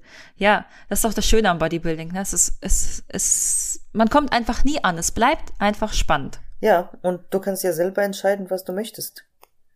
Genau. Du, du kannst sagen von Anfang an, hey, die Klasse, keine Ahnung, gefällt mir die größere Klasse, ich werde nie im Bikini starten, ich möchte einfach direkt in Figur oder Physik oder Wellness Ähm, und sogar als eine Bikini oder als eine Figurfrau, du selber steuerst an, wie du aussehen möchtest. Weil sogar wenn du guckst, jede Bikini sieht anders aus, jede Figur sieht anders aus.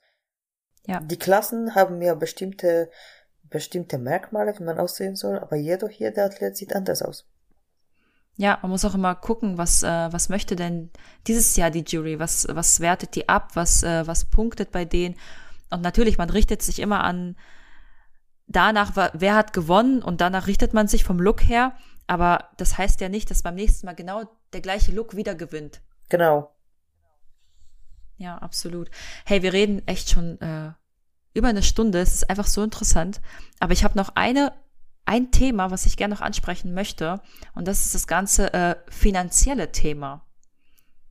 Wie geht man als Wettkampfsportler mit den Finanzen um, sage ich mal? Oder es ist ja super teuer, unser Sport. Ja, das ist super teuer. Ähm, deswegen versuche ich immer so mit meinem anderen Standbein ein bisschen Geld zu, zu verdienen. Ähm, plus man muss Abstriche machen auf den anderen Stellen. Wenn du sagst, hey, ich möchte ins Ausland, ins Wettkampf gehen, da musst du halt, ja, wenn die Freunde sagen, hey, gehen wir ins Kino, da sagst du, äh, können wir lieber spazieren gehen. ähm, oder ja, deine Freunde haben teure Taschen oder äh, was weiß ich, super teure Schuhe ähm, und du läufst ja mit Schuhen 14 Euro. Also du musst irgendwo Abstriche machen, dass du das Geld für die Wettkämpfe sparen kannst. Ja, ja. Das heißt, ähm, mehrere Jobs, aber wie läuft das dann mit Sponsoren? Wie, ist ähm, es, wie ist das bei dir? Dieses Jahr bin ich sehr dankbar, dass ich bei Olymp bei meinem Sponsor bin. Die haben mich sehr, sehr unterstützt. Ähm, die haben mir einen Wettkampf, also die Wettkampfgebühr in Ungarn übernommen. Mhm. Ähm, aber sonst musste ich immer alles selber bezahlen.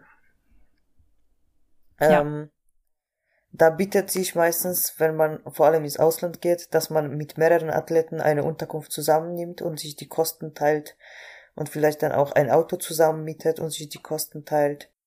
Aber sonst ist das sehr, sehr teuer. Ähm Warum ist das alles so teuer? Kannst du mal kurz äh, sagen? Wir, bei uns geht ja los, vor allem bei Frauen, ne? Vor allem bei Frauen, ja klar, bei Frauen, äh, außer körperliche Leistung zählt auch Gesamtbild. Das heißt Make-up, Schmuck, Haare, Bikini. Also das muss alles zueinander passen. Was kann so ein Bikini kosten? Ähm, mein Bikini hat 500 oder 550 gekostet. Ja. Äh, natürlich nach oben kann man immer noch. ja, ähm, ich wollte gerade sagen, das geht ja los ab. Ab ungefähr 500, ja. Ich glaube. Ab 500 aufwärts, ja. Ja, ich glaube so bei Black Friday oder so angeboten oder wenn du ein Bikini kaufst, der schon quasi genäht wurde und jetzt auf Lager liegt, dass der ein bisschen billiger ist. Aber wenn du auf dich zugeschnittenes Bikini haben möchtest, dann 500 geht los. Ja, ja, meiner damals auch 450 gekostet, ja. Ja, und, und nach oben, wie gesagt, kann man immer, wenn man sagt, ich müsste Swarovski-Steinchen drauf haben. Ja, ja, hat man jetzt Teilstraß, Vollstraß, da gibt's ja so viele Möglichkeiten, also Bikini, dann geht's ja weiter, ne? Ja. Dann hast du ja noch Haare, kommt drauf an, wenn du das selber machen kannst, hast du wieder Geld gespart. Wenn nicht, dann kostet das vor Ort auch um die 100 Euro. Mhm. Ähm, Schminke machst du selbst. Wenn du nicht kannst, dann vor Ort auch 100, 150 Euro. Ja. Ja, dann haben wir noch Tanning. Das kannst du wieder sparen, indem du sich selber anmalst. Beziehungsweise dein Freund, Freundin dich anmalen. Ähm, weil Spray-Tanning vor Ort kostet auch wieder um die 100 Euro. Ähm, plus die Wettkampfgebühr bei der Olympia Amateur in Spanien kostet das, glaube ich, 300 Euro habe ich bezahlt. Ähm, plus natürlich musst du ja dorthin fliegen oder fahren und musst du ja Unterkunft mieten. Und dort ja. musst du dich ja auch verpflegen. Das heißt, Essen musst du auch kaufen. Ja, ja, absolut. Also es hört ja eigentlich gar nicht auf, ne? Du hast die Schuhe, den Bikini, die Farbe, das Make-up, die Haare, die Nägel. Du hast ja so, ja, die Reisekosten, Unterkunft, das, also da musst du echt schon, das ist schon echt wirklich ein teurer Sport, ein teures Hobby. Extrem. Je nachdem, wie viele Wettkämpfe du dann auch machst, du musst ja auch immer wieder Gebühren für den Start zahlen. Extrem. Also jeder Wettkampf ist gebührpflichtig. Die regionalen Shows kosten um die 90 Euro, die, die Pro Qualifier zwischen 200 und 300. Ähm, also da muss man sich schon überlegen, welche Shows man machen möchte und was man sich leisten kann. Ja, das sollte man sich auch gut im Voraus dann überlegen, weil nicht, dass man die ganze Vorbereitung macht und dann geht's los, dass die Wettkämpfe dann auch so viel Geld kosten, die Reisekosten, dann fängt man halt an, so vielen Ecken an zu sparen und dann scheitert es vielleicht an dem Gesamtbild, weil man die Farbe selber gemacht hat, obwohl man das nicht so gut drauf hat oder das Make-up oder die Haare, was weiß ich. Und ja, dann ist es einfach schade drum. Deswegen, das sollte man auf jeden Fall vorher auch berücksichtigen, dass es einfach alles sehr, sehr teuer ist und sich einfach auch am Ende summiert. Genau. Genau so ist es. Ja, also eigentlich hast du, hast du das sehr gut gesagt. Hast du das sehr gut zusammengefasst. Ja. Ja, und dann, wie du auch schon gesagt hast, man muss einfach Abstriche machen, muss auch überlegen, brauche ich denn jetzt wirklich jedes Mal neue äh, Gym-Leggings, äh, brauche ich jedes Mal die teuersten Schuhe und ähm, muss ich jetzt dreimal im Jahr Urlaub machen oder so. Da muss man einfach dann mal schauen, wenn jetzt die nächste Wettkampfsaison ansteht, dass man halt im Voraus auch schon so ein bisschen zusammenkratzt und guckt, ob man vielleicht auch noch einen Nebenjob machen kann oder was weiß ich, ne? Genau, so ist es. Also ich habe zum Beispiel ja. jetzt äh, keine super Klamotten, äh, keine neue Gym-Klamotten. Ähm, Im Urlaub bin ich auch nicht gewesen. Kann man sagen, bis jetzt es sind die Wettkämpfe Urlaub gewesen. Ja, ja, du hast ja auch super viele Wettkämpfe gemacht. Ja, wenn, dieses, ne? dieses Jahr. Ähm, sonst habe ich auch nur zwei oder drei gemacht. Ich glaube ja, also soweit in Deutschland was war, dann habe ich in Deutschland gemacht und dann halt ein Ausland und das war's. Ja, ja, voll. Weil sonst, wie gesagt, also die Kosten sind enorm. Und ja, genau. Aber wir wissen, wofür wir das tun und es lohnt sich und es macht uns Spaß und ähm, wir machen das ja auch gerne und auch vor allem freiwillig, ne? Auf wir, jeden Fall. Also wenn jemand mir die Wettkämpfe zahlen würde, da würde ich am liebsten ein ganzes Jahr durchstarten. Ja. Jetzt egal ob regionale ja. Shows oder Pro Qualifiers, egal ob in Deutschland oder im Ausland, einfach, einfach auf der Bühne stehen. Dieses Gefühl auf der Bühne zu stehen ist, ja, das, das kann man mit nichts anderem ersetzen. Genau, also man gibt einfach auch mehr aus, als man dann auch verdient danach, wenn man dann äh, im Profi-Niveau startet. Da kriegt man ja Preisgeld, aber das ist lange nicht, äh, oder das kompensiert lange nicht das, was man vorher ausgegeben hat. Auf gar keinen Fall. Plus, hm, ja, man bekommt als Profi nur Geld für die ersten paar Plätze. Mhm. Wenn du außer Top 5 bist, dann, oder sogar außer Top, 4, Top 3, da bekommst du auch kein Geld. Ja. Also ja. im Bodybuilding, sogar als Profi, ist sehr, sehr schwer, nur von dem Sport zu leben. Genau. Und du hast jetzt auch gerade gesagt, du hast dir ein zweites Standbein aufgebaut. Du coachst. Genau, ich coache ähm, Lifestyle, so wie jetzt auch für die Bühne habe ich zwei Mädels, die werden im Frühjahr starten. Ähm, und außerdem biete ich auch unverbindlich äh, ähm, Posing-Unterricht. Ja, und das machst du so schön. Ich liebe ja deine Videos. Ja, das freut mich sehr. Immer deine morgendlichen 4 Uhr Videos da. Genau, also wenn morgens verschlafen um 4 Uhr Posing klappt, dann, auf der Bühne klappt's umso mehr. ja, machst du das dann online oder persönlich oder beides? Ähm, je nachdem, wenn die Mädels hier quasi aus der Umgebung kommen und die sagen, hey Martha, ich möchte bei dir vorbeikommen, ähm, dann lade ich immer sehr gerne ein. Ähm, wenn jemand von weiter weg kommt oder sagt, hm, ich möchte eher ja, nicht von zu Hause raus, dann funktioniert das online auch wunderbar. Ähm, ich habe auch Mädels aus Ausland und das funktioniert auch perfekt online. Machst du dann auf Deutsch, Polnisch, denke ich mal, Englisch dann auch? Genau. Ja, sehr gut. Also richtig Multikulti hier. Genau, Multikulti, ähm, aber das macht auch Spaß. Das macht auch ja, mega voll. Spaß. Vor allem, wenn die Mädels ziehen. Also wenn, wenn du siehst, dass die Person wirklich Bock hat und wirklich will, dann sogar wenn das nicht so super funktioniert, dass sie das vielleicht am Anfang nicht so gut umsetzen kann, macht das trotzdem richtig viel Spaß, weil die gibt sich die Mühe und die, du siehst das und ja, und da, ja. da, da bleibst du auch manchmal fünf Minuten länger bei dem Call, einfach weil du ja Spaß dabei hast, die Person zu unterstützen. Genau. Manche Kunden verlangen ja tatsächlich einfach mehr Energie von dir, als sie dir auch einfach mitbringen.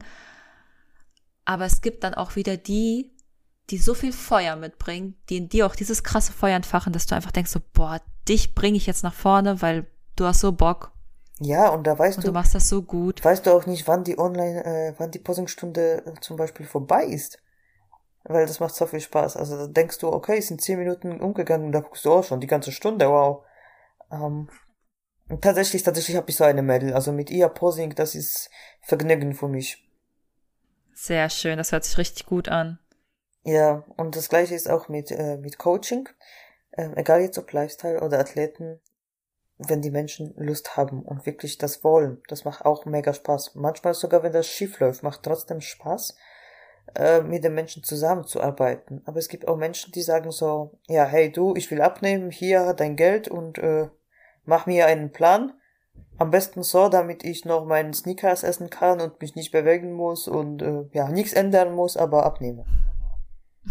ja, hatte, hatte ich tatsächlich auch schon ähm, solche, solche Echt Frauen. jetzt? Ja.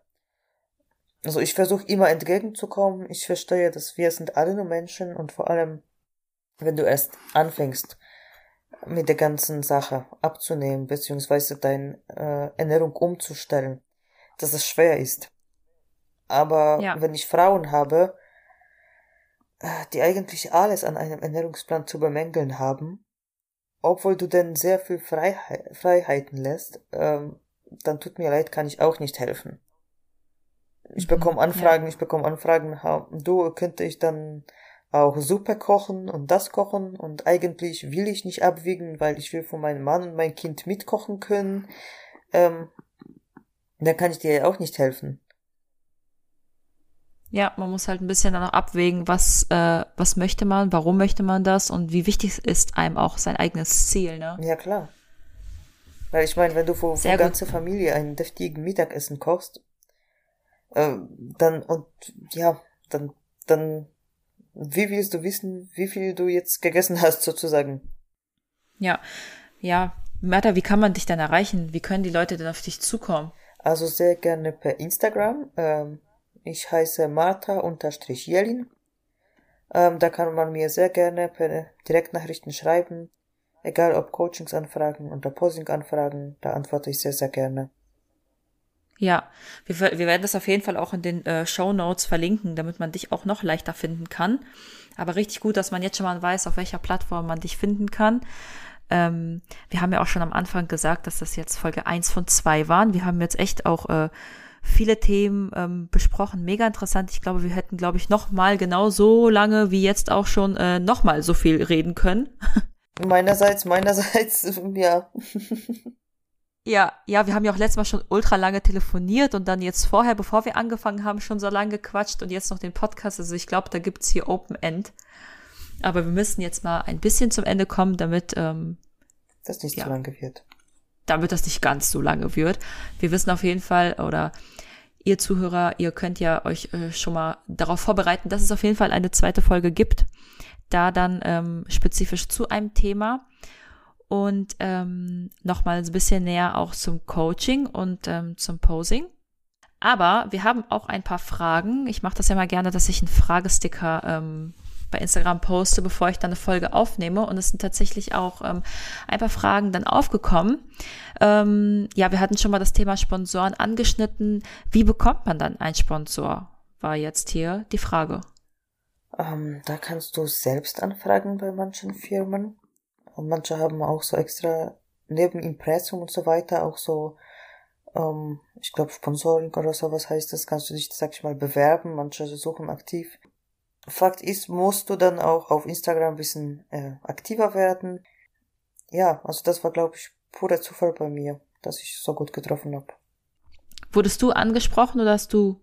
Ne, ich habe mich teilweise ein bisschen so, ja, reingeschlichen. Hallo, hier bin so, ich. so ungefähr, ja. Sehr gut. Ja, also ähm, dazu kann ich zum Beispiel nicht so viel sagen. Ich habe äh, noch kein äh, Sponsoring am Laufen.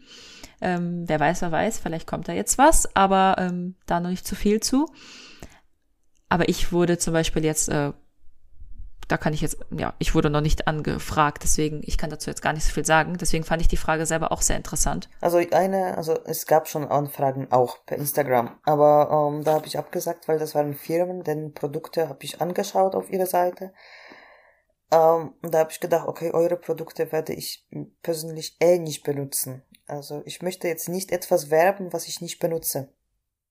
Ja, ja, voll wichtig auch dann nur das zu vermarkten, was man auch selber äh, vertreten kann, wo man auch sagen kann, okay, ich, ich zeige euch das Produkt, ich möchte, dass ihr das kauft, aber unter der Voraussetzung, dass ich das auch selber gut finde. Genau, genau, weil ansonsten, ja. also irgendwas einfach Menschen zu verkaufen, wenn ich selber nicht weiß, äh, okay, wie wirkt das, das gut, ist das schlecht, ähm, möchte ich nicht. Mhm. Die nächste Frage wäre, wie oft du Posing übst. Das hast du aber jetzt, glaube ich, auch schon gesagt, jeden Morgen, oder? Genau, jeden Morgen, also außer Wochenende, also fünfmal die Woche, um die 15 Minuten morgens nüchtern. Mhm. Ja. Und ähm, hier ist noch eine Frage, die würde ich mir gerne aufsparen äh, für die zweite Folge, weil das besser da reinpasst. Da geht es um das ganze Thema äh, Supplemente und was man da so empfiehlt. Da finde ich, das passt sehr gut zu unserem nächsten Thema. Deswegen würde ich mir die nochmal aufsparen. Aber ähm, hier noch eine richtig gute Frage. Und zwar hast du das Gefühl, du musst die Rolle des Bodybuilders einnehmen und beibehalten, nur weil du jetzt mal damit angefangen hast? Mega gute Frage. Das ist wirklich gute Frage, wirklich zu nachdenken. Aber eigentlich muss ich sagen, nein. Nein, weil, also ich persönlich sag nein. Das ist, das ist, das, ach, das ist, die Frage ist echt gut. Mm. ja. Nein, man, ich, ja, ich, ich treibe Bodybuilding weiterhin, weil es mir gut tut. Ähm, mit Ernährungsplan fühle ich mich halt sicher, wie gesagt, mit dem Essen, dass ich nicht zu fett werde oder zu schnell fett werde, dass ich nicht zu dünn werde, dass, dass ich mich gesund ernähre, äh, dass es mir an keinen Mineralstoffen mangelt, an keinen Vitaminen mangelt. Ähm, und den Sport mache ich sowieso sehr, sehr gerne. Mhm. Und somit hast du eigentlich Bodybuilder-Lifestyle erfüllt. Ja, ja. Ich hatte das, äh, das Gespräch tatsächlich vor kurzem erst und ähm, ich habe dann auch gesagt, dass ich nicht das Gefühl habe, dass ich die Rolle äh, erfüllen muss oder drinnen bleiben muss, sondern ich mache Bodybuilding und ähm, diesen Lifestyle, weil es mir einfach Spaß macht. Und an dem Tag, wo ich merke, es erfüllt mich nicht mehr und ich will das nicht mehr machen, höre ich damit auf. Ich tue das für gar keinen, ich tue das nur für mich. Und wenn ich der Meinung bin, hey, ich habe keinen Spaß mehr dran, dann lasse ich es, dann mache ich was anderes. Eben, ja, also ich meine, das Leben bietet so viele Sportarten und du kannst dich wieder immer neu erfinden. Und so wie du, also wenn ich merke, hey, ich brenne nicht mehr dafür, da höre ich einfach auf. Aber zurzeit ja. brenne ich dafür. Und ja, ich ja. meine, Bodybuilder zu sein, heißt auch nicht jede Saison zu starten. Das heißt nicht jeden Wettkampf mitzumachen.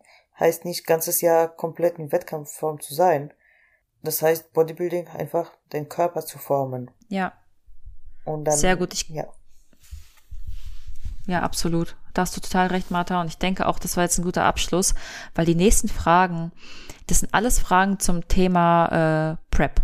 Und da wir in der nächsten Folge das ganze Thema Prep und auch Pre-Prep mehr besprechen möchten, finde ich, dass wir die Fragen sehr gut einfach in die nächste Folge mit reinnehmen können. Super, da freue ich mich jetzt schon auf die nächste Folge. Ja, sehr, sehr gut. Ich würde das hier beenden. Ich äh, fand die Folge super interessant und ich freue mich, dass du dir die Zeit genommen hast, Martha. Ich freue mich, dass du mich eingeladen hast. Ich freue mich, hier zu sein. Perfekt. Dann wünsche ich dir noch einen richtig schönen Abend und wir hören uns ja schnell wieder. Vielen Dank und das wünsche ich dir auch und bis zum nächsten Mal. Bis zum nächsten Mal. Ciao. Ciao.